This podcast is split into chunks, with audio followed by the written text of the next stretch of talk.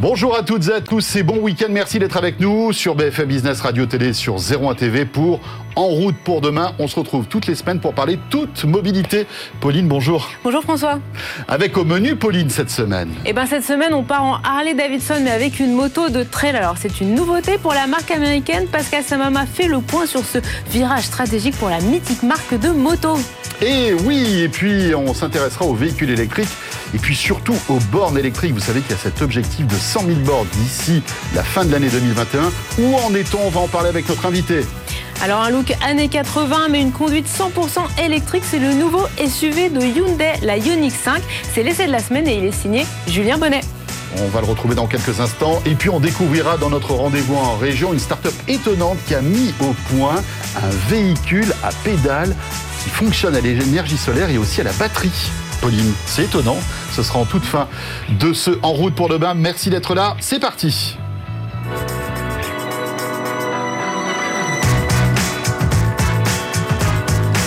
BFM Business et 01 TV présente En route pour demain avec Pauline Ducamp et François Sorel.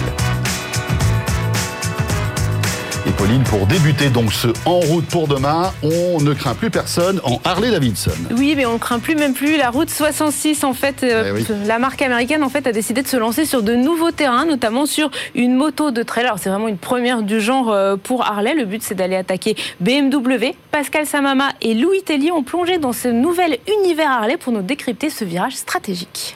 Pendant des décennies, Harley Davidson a été synonyme de, road trip, ces, balades sur route qui duraient des, des jours et des jours. Aujourd'hui, Harley Davidson se réinvente, crée une moto, la Panamerica, une moto tout chemin pour euh, aller sur les chemins de traverse, pour sortir de, justement de ces routes.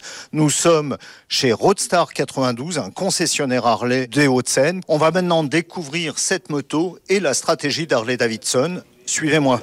Après la Livewire, la moto électrique lancée l'an dernier, voici la Panamerica, un trail de 1250 cm3. L'accueil du public est plutôt positif, même parmi la clientèle traditionnelle d'Harley, nous explique Loïc de Cambronne, directeur commercial d'Harley France. Et une très très grande majorité des clients sont des clients je qualifierais plutôt de classiques à Harley Davidson, euh, qui y ont trouvé réponse à leurs désirs, réponse à leurs besoins.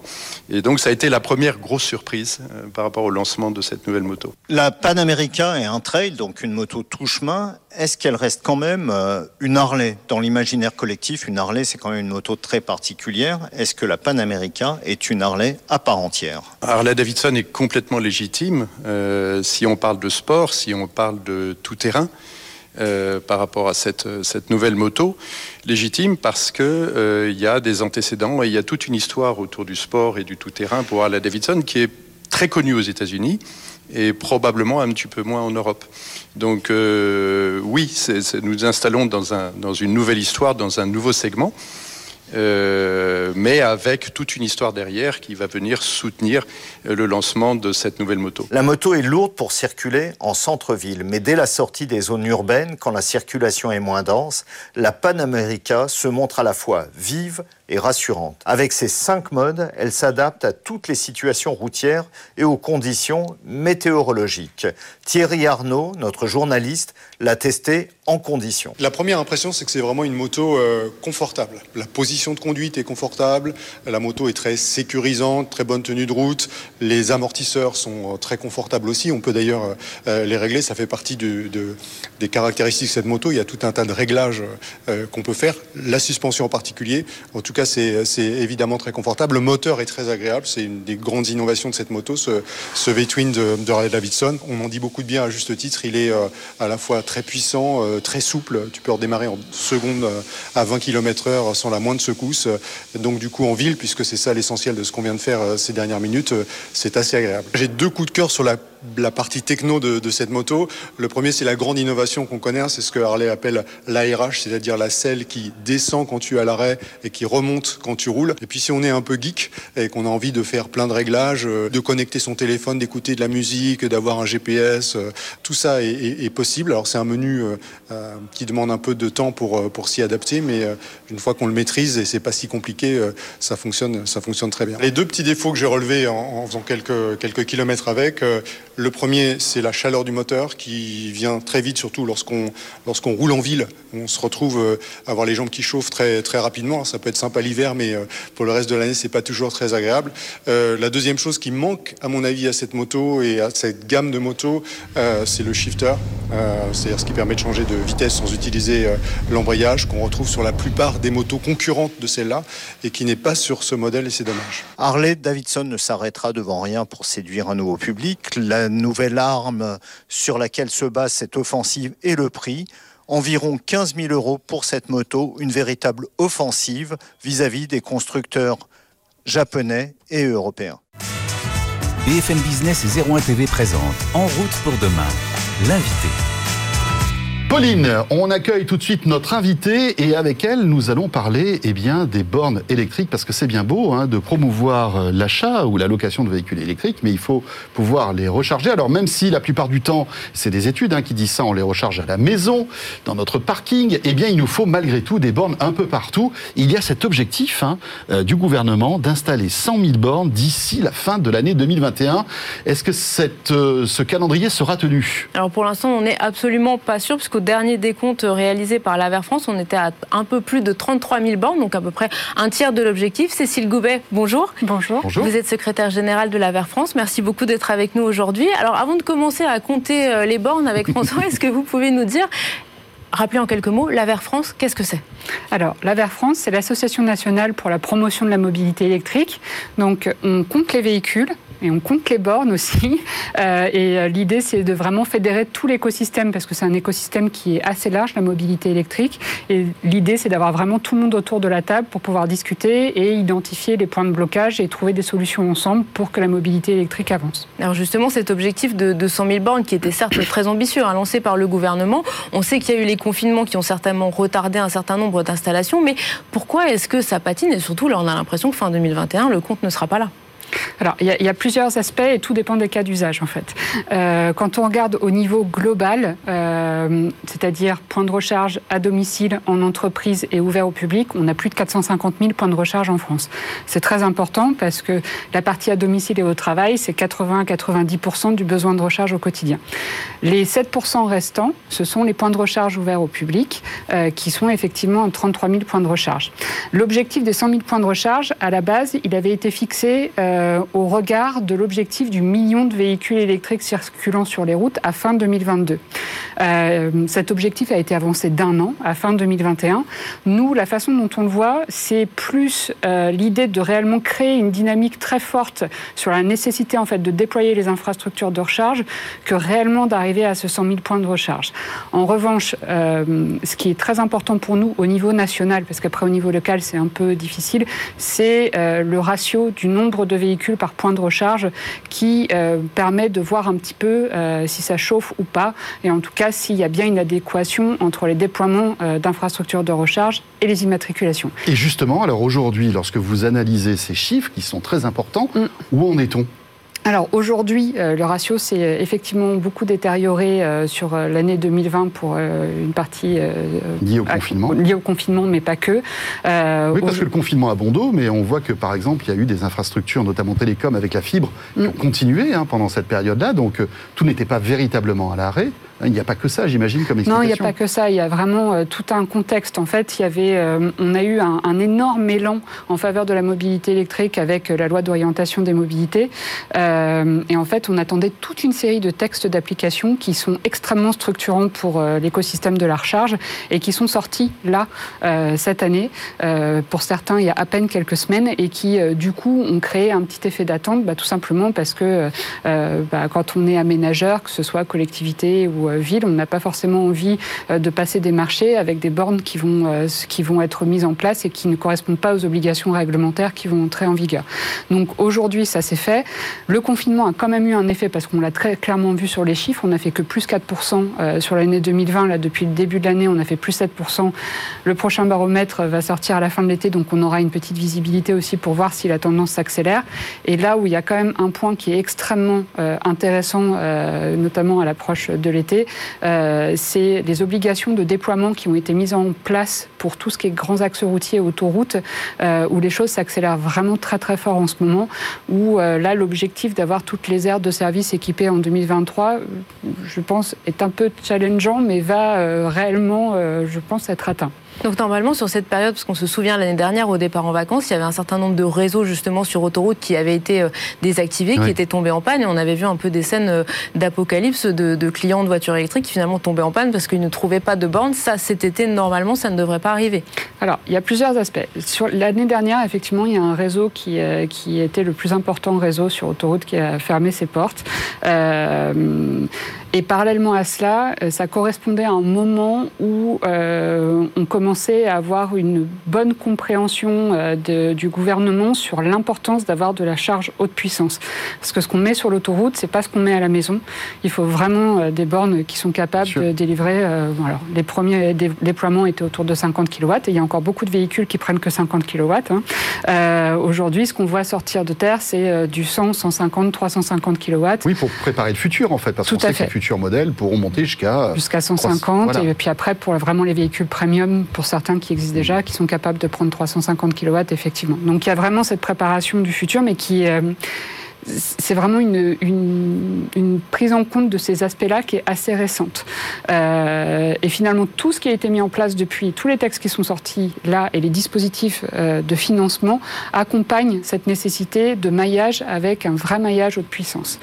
Donc, on n'est pas encore tout à fait au bout. Hein, mhm. on, va être, euh, on va être lucide. Toutes les aires de service vont pas être équipées cet été. On est autour de 42-45% des aires de service équipées là. En revanche, là où on a un, un indicateur qui est extrêmement intéressant, c'est les raccordements euh, au réseau électrique, puisque bah, pour mettre des bornes de recharge de puissance, il faut que ça soit raccordé au réseau, et toutes les demandes de raccordement ont été lancées. Un truc tout bête, mais on voit qu'on accélère là-dessus, c'est plutôt bien, c'est les stations-service, mmh. en fait. L'idée, c'est de se dire qu'à terme, dans toutes les stations-service, sur mon itinéraire routier, en tout cas, ou autoroutier, je puisse recharger ma voiture. C'est tout à fait ça, exactement.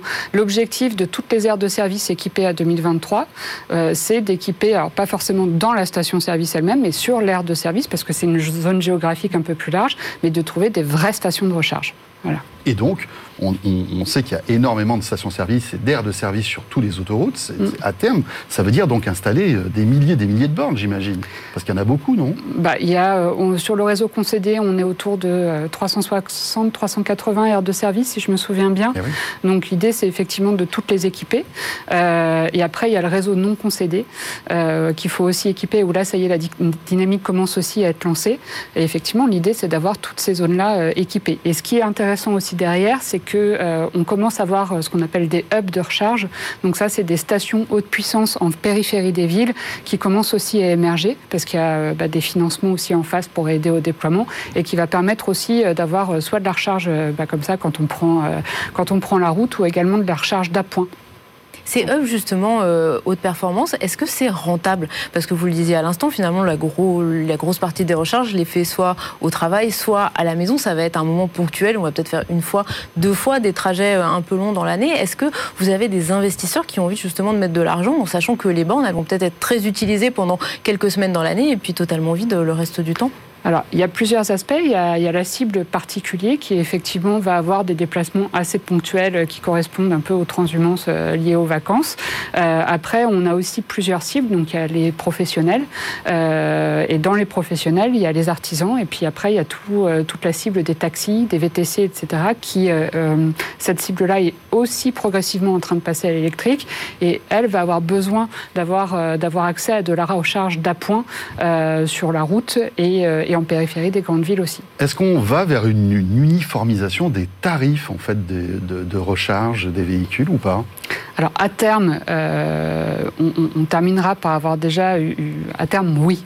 Aujourd'hui, euh, ce qu'on constate, c'est que euh, finalement, il y a les, mécanismes de tarification, c'est soit à la session, soit à la minute, soit au kilowattheure. pour la partie kilowattheure, on est en train de, il y, a un petit sujet réglementaire à traiter qu'on est est qu'on est en train de qu'on est en train de travailler. donc il faudra voir dans quel sens ça va. On voit qu'il y a beaucoup d'associations d'utilisateurs qui militent beaucoup pour une facturation kilowattheure. il y a aussi encore beaucoup de points de recharge qui sont gratuits. donc du coup la question de la tarification se pose pas dans, dans ce cadre-là. Espérons qu'il le reste. Ces points de recharge gratuits. Bah, après il faut quand même réussir. Mmh. il y a un modèle économique derrière, donc il y a des coûts d'investissement, de maintenance aussi qui qui sont pas complètement anecdotiques euh, et il faut, euh, enfin surtout quand c'est des, réseaux qui sont déployés par euh, bah, des collectivités, etc. Il y a quand même un équilibre financier aussi à trouver pour. Après, ça peut être aussi un élément séduisant pour pour, les, pour faire justement venir peut-être des nouveaux usagers, des nouveaux habitants, des choses comme ça aussi, non? D'offrir de, des prestations gratuites? Bah, On le voit, hein. enfin, ça a été vraiment euh, l'idée avec les points de recharge gratuits mmh. dans un premier temps, c'était effectivement euh, de donner un peu une prime aux pionniers euh, de la mobilité électrique. Ce qu'a fait Paris notamment, hein, avec la reclassification des bornes Autolib euh, et puis euh, le stationnement qui est gratuit à Paris hein, pour les véhicules Alors ça, ce, sont effectivement des aides à l'usage qui sont, euh, vous avez tout à fait raison de mhm. pointer ce point-là, pour les véhicules électriques, il y a souvent des aides à l'usage assez intéressantes mhm. pour les usagers, donc du stationnement gratuit. À Paris, c'est 6 heures, dans d'autres villes, c'est 2 heures, mais c'est vrai que ça, fait, ça, ça allège bien la facture. Merci beaucoup, Cécile. Et donc, on va continuer à compter les bornes. Oui, notre passion du week-end avec, François. Merci Cécile Goubet, vous êtes déléguée générale de l'AVER. Et Pauline, il est temps de retrouver maintenant notre essai de cette semaine. Tout à fait, on va rester dans l'électrique puisqu'on va parler d'un SUV électrique, le Ioniq 5, le nouveau modèle de Hyundai. C'est un essai de Julien Bonnet et Elisa Wang. BFM Business et 01 TV présente En route pour demain, l'essai. On ne compte plus les lancements de nouvelles voitures 100% électriques cette année et Hyundai ne déroge pas à la règle puisque le constructeur coréen propose son tout nouveau SUV 100% électrique, le Ioniq 5. Donc Ioniq, c'est peut-être un mot qui vous évoque déjà quelque chose. En effet, c'est un modèle de la gamme actuelle de Hyundai qui propose trois motorisations au choix, de l'hybride classique, de l'hybride rechargeable ou bien du 100% électrique. Désormais, ça devient donc une gamme dédié au 100% électrique avec une plateforme dédiée également à cette motorisation. Et ce Ioniq 5, c'est donc le premier modèle de cette nouvelle gamme. Donc un SUV avec un look très original. En fait, on peut parler de rétro-futuriste, c'est-à-dire un look assez moderne, mais qui aurait pu être imaginé dans les années 80. Et donc ça lui permet finalement de cacher notamment ses proportions. On n'a pas l'impression d'être face à un SUV, on, dirait plutôt une berline compacte. Or, ce Ioniq 5, il a bien un gabarit proche d'un Peugeot 5008. En bonus, le véhicule dispose aussi d'un toit photovoltaïque, permettant d'alimenter les batteries à énergie solaire. Pas de quoi rouler uniquement au solaire, mais toujours agréable de se dire qu'on utilise, même en quantité négligeable, une source d'énergie renouvelable. De l'originalité, on en retrouve également à l'intérieur et c'est ce qu'on va découvrir tout de suite.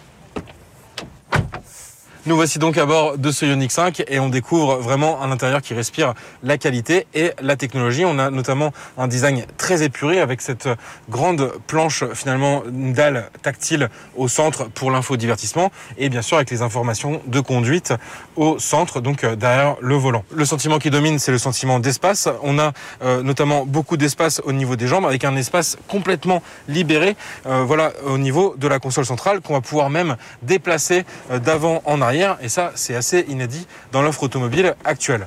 On a également toutes les aides à la conduite disponibles, l'affichage tête haute directement dans le pare-brise avec réalité augmentée pour la navigation. Et tout ça, on va découvrir ça tout de suite sur la route. On trouve également de nombreuses aides à la conduite sur ce Ioniq 5. Donc on peut citer notamment la conduite autonome de niveau 2 qui va consister tout simplement à coupler le régulateur de vitesse adaptative. Je rentre ma vitesse et donc euh, finalement la vitesse va s'adapter automatiquement en fonction du véhicule qui roule devant moi un suivi des lignes. C'est vrai que j'ai pu le tester sur voie rapide notamment et ça marche très bien et ça c'est un plus niveau confort sur des longs trajets notamment. On a également des outils qui sont plus adaptés directement à la conduite 100% euh, électrique, donc notamment un système de palette au volant qui va permettre de décélérer assez fortement en augmentant la récupération d'énergie lors de la décélération et ça, finalement, c'est assez agréable parce que si on est habitué, par exemple, à une voiture thermique à boîte manuelle où on rétrograde euh, pour euh, notamment perdre de la vitesse dans une situation type euh, sortie d'autoroute, par exemple, et ben finalement, ça va reproduire vraiment cet effet-là avec un plus, c'est ce qui va permettre d'aller vraiment jusqu'à l'arrêt complet du véhicule, à un feu rouge, par exemple, en ville, en actionnant plusieurs fois donc la palette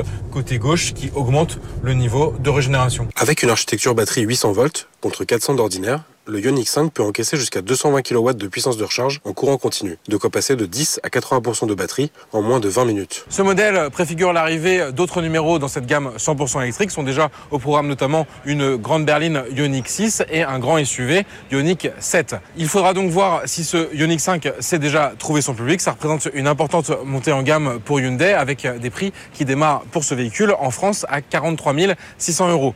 Donc c'est un prix qui lui permet quand même de bénéficier du bonus maximum.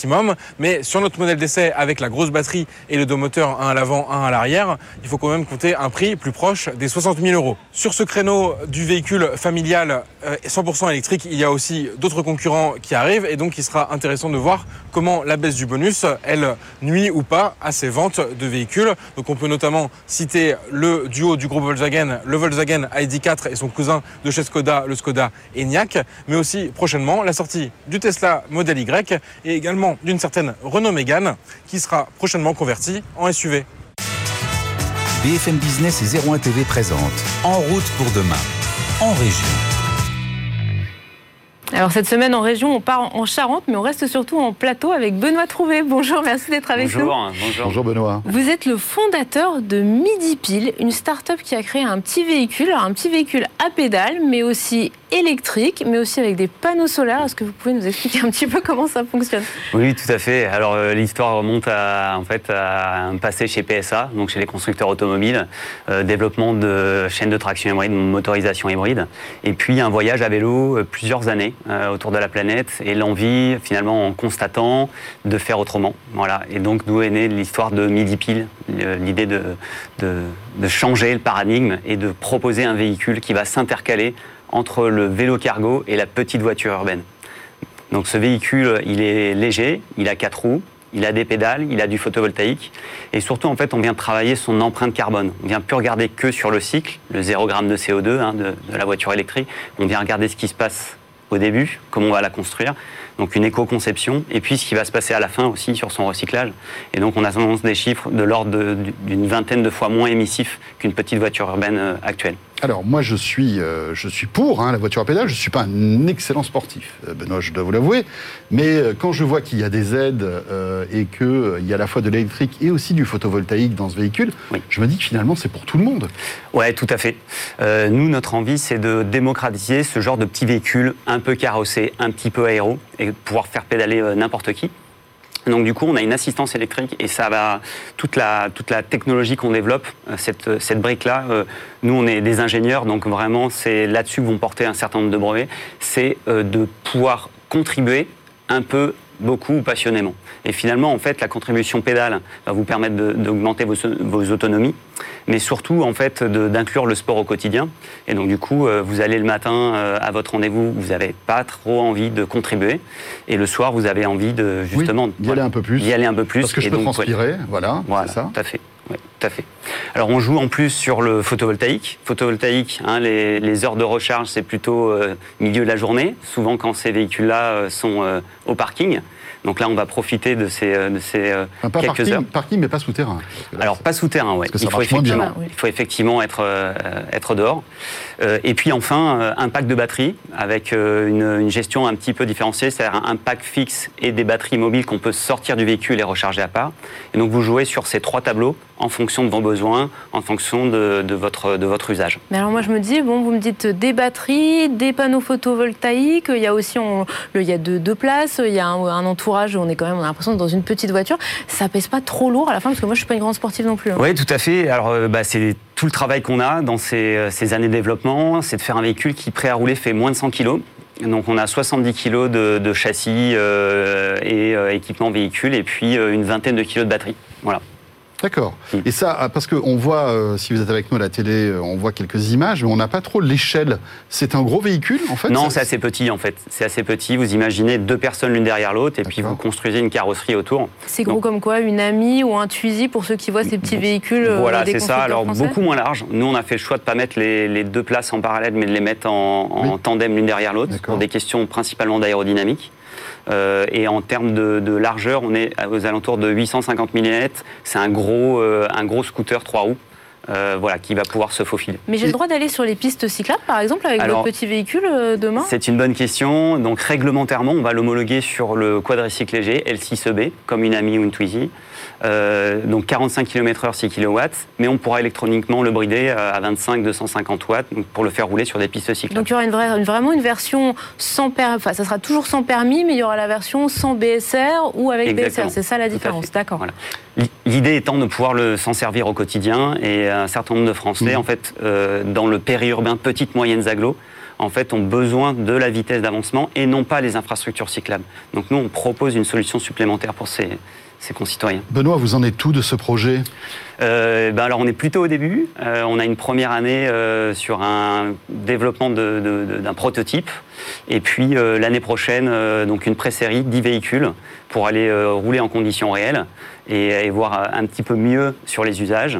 Et puis une troisième année, si va bien, tout va bien pour nous encore, de, lancement série. Et juste en quelques mots, une idée du, prix de ce petit véhicule? On est en train de le construire. on va avoir un mode de, on va dire d'acquisition particulier qui est en en, leasing, donc en location par mois.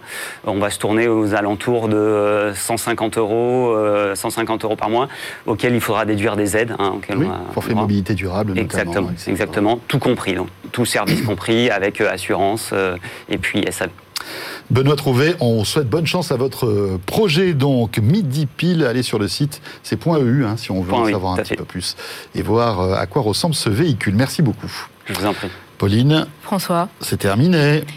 C'est la fin. On, ben on, vous remercie de nous suivre comme chaque semaine pour ce rendez-vous dédié aux nouvelles mobilités et on se retrouve très vite à la fois sur 01 TV sur BFM Business.